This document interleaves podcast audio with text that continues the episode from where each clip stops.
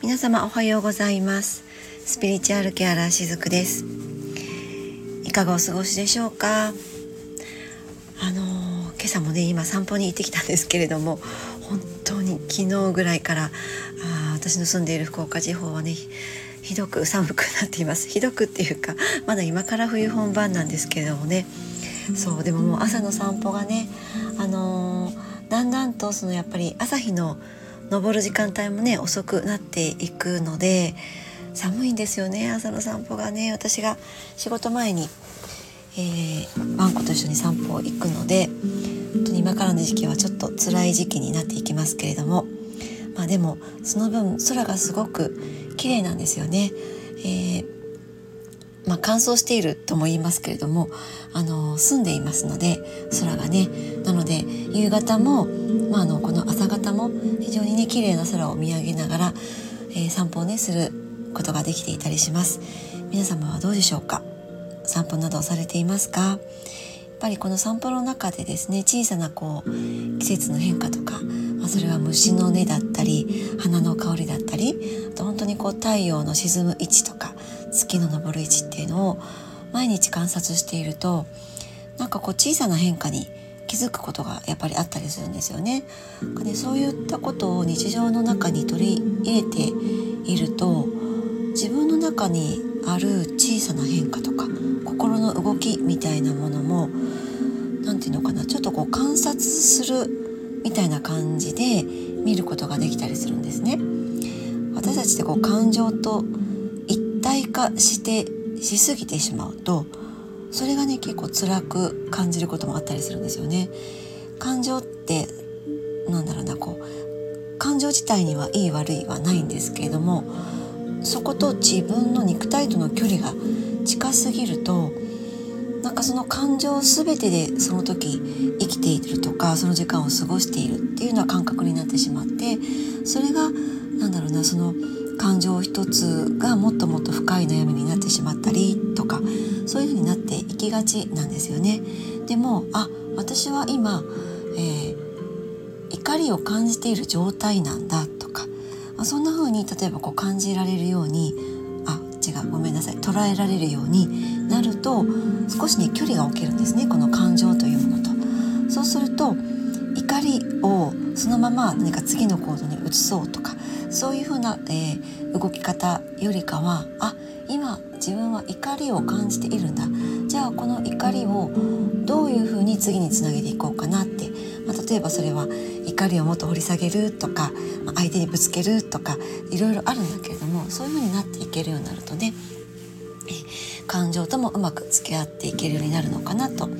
思っていたりします。まあ、なのでこの日々の中である小さな変化っていうのもね大切に感じ取っていただけるといいのではないかなと思います。であのそうそう今日ねその今日というか数日前あの2日ぐらい前だったかなあの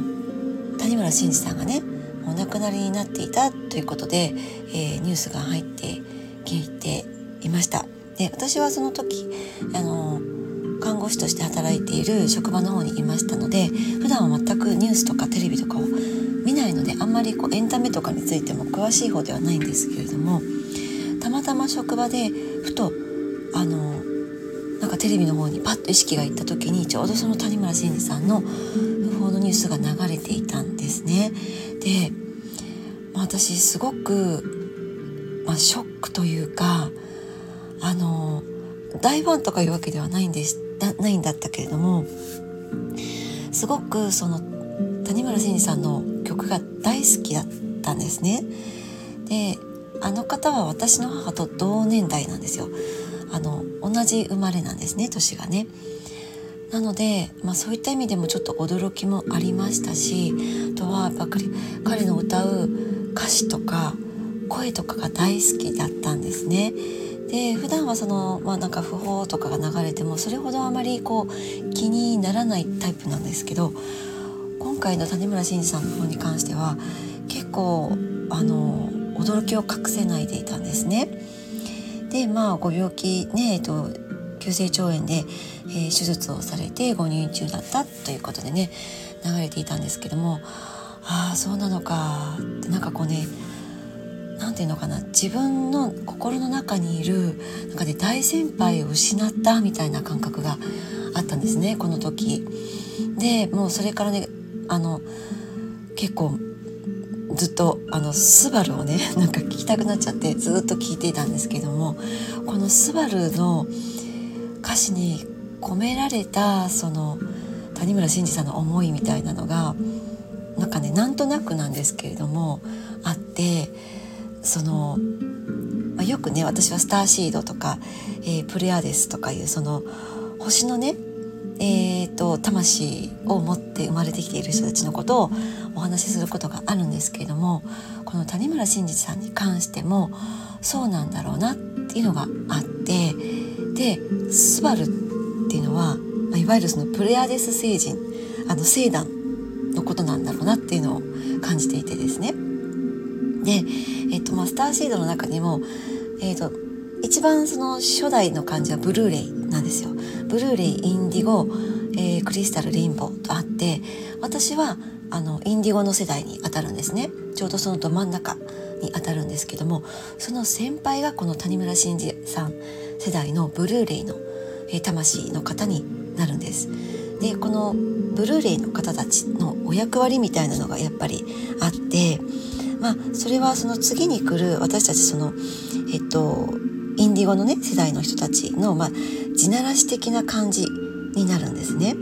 だいたい1945年あたりから70年代に生まれていらっしゃって次に生まれてくる私たち世代のために地球を、まあ、整えてくれる役割を持ったいわばこう何て言うのかな早すぎた先駆者みたいな感じですだから非常にえっと私の世代のそのインディゴ世代も非常に生きづらい世代でもあるんですけどもっとさらに生きづらい世代の方たちなんですね。だから早すぎた早すぎる、まあ、先駆者みたいな感じもあったりするんですけれどもあのブルーレイってそのいわゆる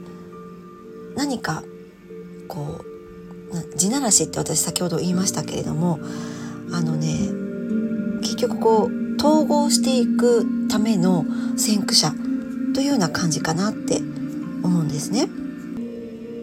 堅苦しくても重かった地球をちょっとでも柔らかく軽くする場を作るその先駆けとしてやってきたスターシードがこのブルーレイになるんですね。だからすごく共感能力も高くて、えー、繊細な方たちが多いんです。で後に生まれてくるもっともっとエネルギー的に軽い魂たち。まあそれは私のようなえっと、インディゴよりももうちょっと若い世代クリスタルとかレインボーとかそういった、えー、魂を持った人たちが生きやすいためのもう先駆け的なスターシードがこのブルーレイの人たちなんですね。でこのスバルのね曲にもその思いっていうのがやっぱ込められているなっていうのをとっても感じるんですけれどもあの是非ねよかったら、えー、スバルの歌詞をねあのちょっとこう目で追って見ていただけるとお分かりいただけるかなと思うんですがまあその魂を持って母親の体内に命を宿ってきた時っていうのは真っ暗で何も見えないわけですよね。でももうやってきたからには行くしかないと。そして、えー、我は行く青白き頬のまあまあでっていうところもあったりするんですけども、まあ、それはまさにこのご自身のことですよね。自分自身のことを谷村さんはおっしゃっているんだろうなと思っていてその「さらばすばるよ」っていうのは自分の生まれたあの星のことをおっしゃっているんだろうなって思うんですけども本当に「我は先に行くぞ」だからその後に続く者たちのために我は行くぞっていうそういった思いを込めてこの歌を世の中に発信しておられたんだろうなっていうのを感じながら私はね最近何回もこの曲を聴いていたりします。はいあのまあ何て言うのかな私にとっての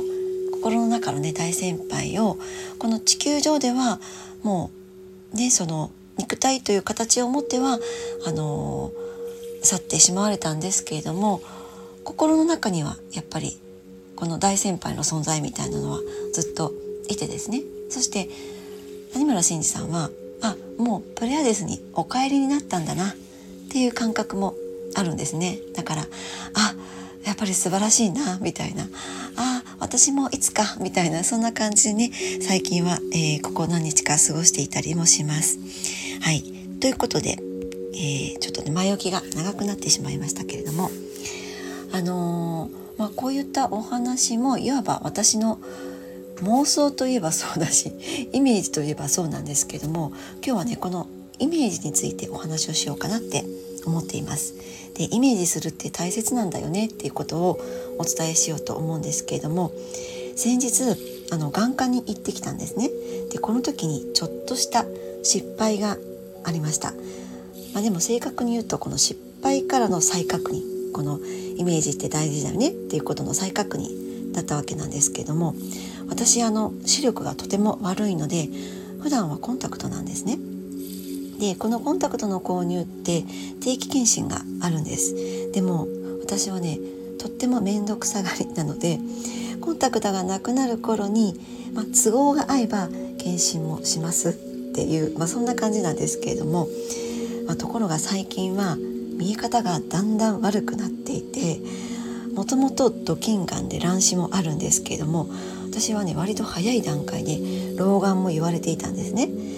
で少し前までは夕方になるとちょっとこう手元の見えにくさっていうのが感じるなっていうそういう程度だったんですけれども最近は日中でもちょっと見えづらいことが結構多くなっていたんですよ。まあ眼性疲労もあってねもう首のこりまで出てくる始末っていうそういう感じだったのでもうこれはいかんともうこれではこうエネルギーがね分散してしまうなっていうのを感じたので急遽先日眼科に行くことにしたんですね。でいつもこの眼科に行く病院は決まっているんですけれどもなぜかこの時は診察券を見るのも面倒くさくってあのいつもの病院空いてるかなと思って病院名を入れてスマホで検索をしていたんですよ。そしたらウェブ予約っていうのがポンって上がってきたんですね。であれ？あそこそんなのしてたっけなって思いながらあでもいつも患者さんがね多いからそういうのも始めたんだねっていう感じで何の疑いもなく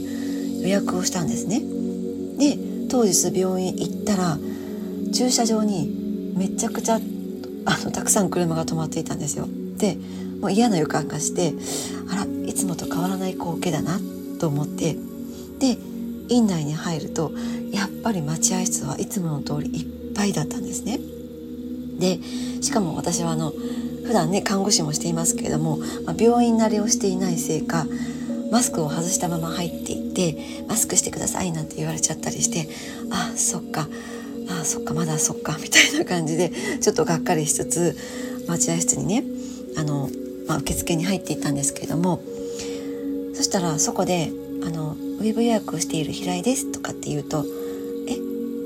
何ですか？それ?」みたいに言われちゃって「ウェブ予約はあのうちはしてないですよ」って言われて「そうですかじゃあ私がしたのはどこの病院だったんだろうかっていう感じでねまあもうわからないまま待合室で待っていたんですけれども実はその後に大切な予定がこの日はあってもうこの患者さんの数だともう間に合うかなっていうのがね一瞬頭をよぎったんですね。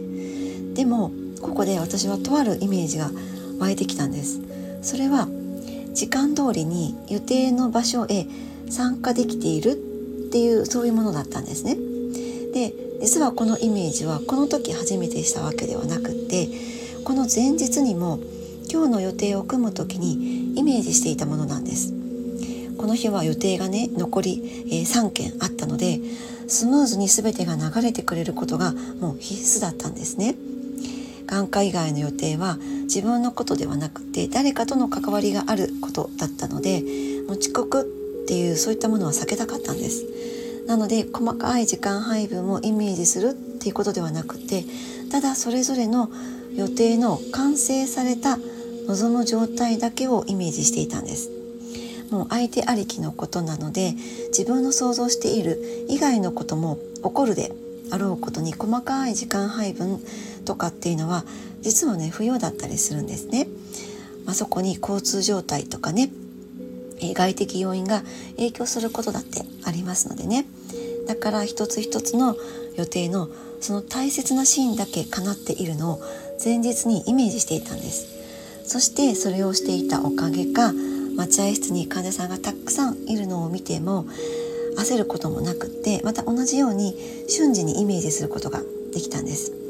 でこのイメージもねひたすらするとかでもなくって一瞬だけなんです。一瞬イメージしたらそれを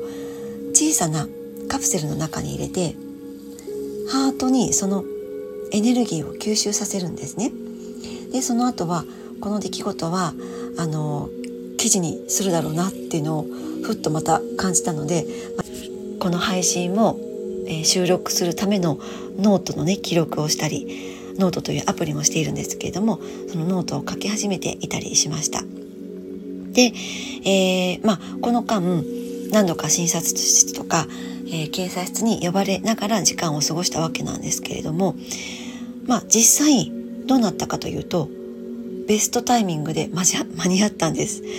あの全てのことがベストタイミングで流れていったんですねこの日の予定はですね。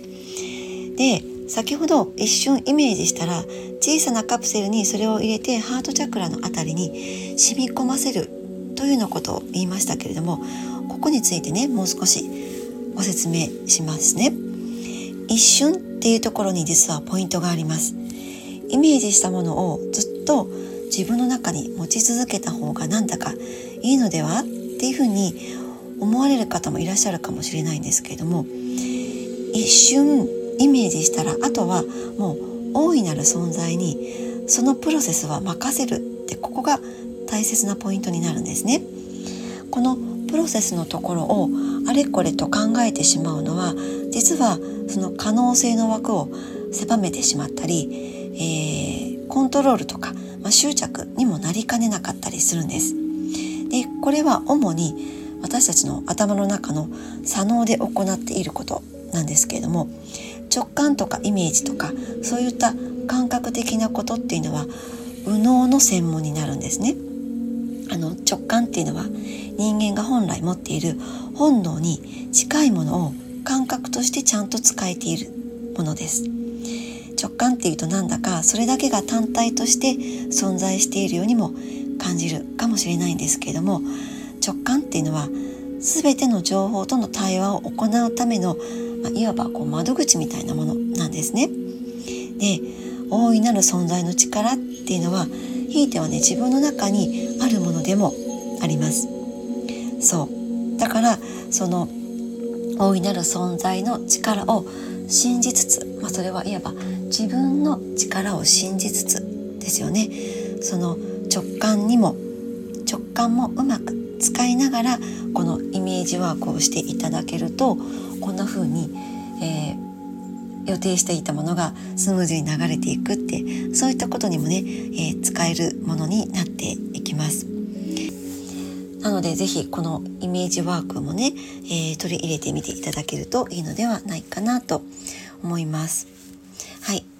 ということで今日はイメージについてお話をしてみました。今日一日が皆さんにとって素敵な日となりますように。しずくでした。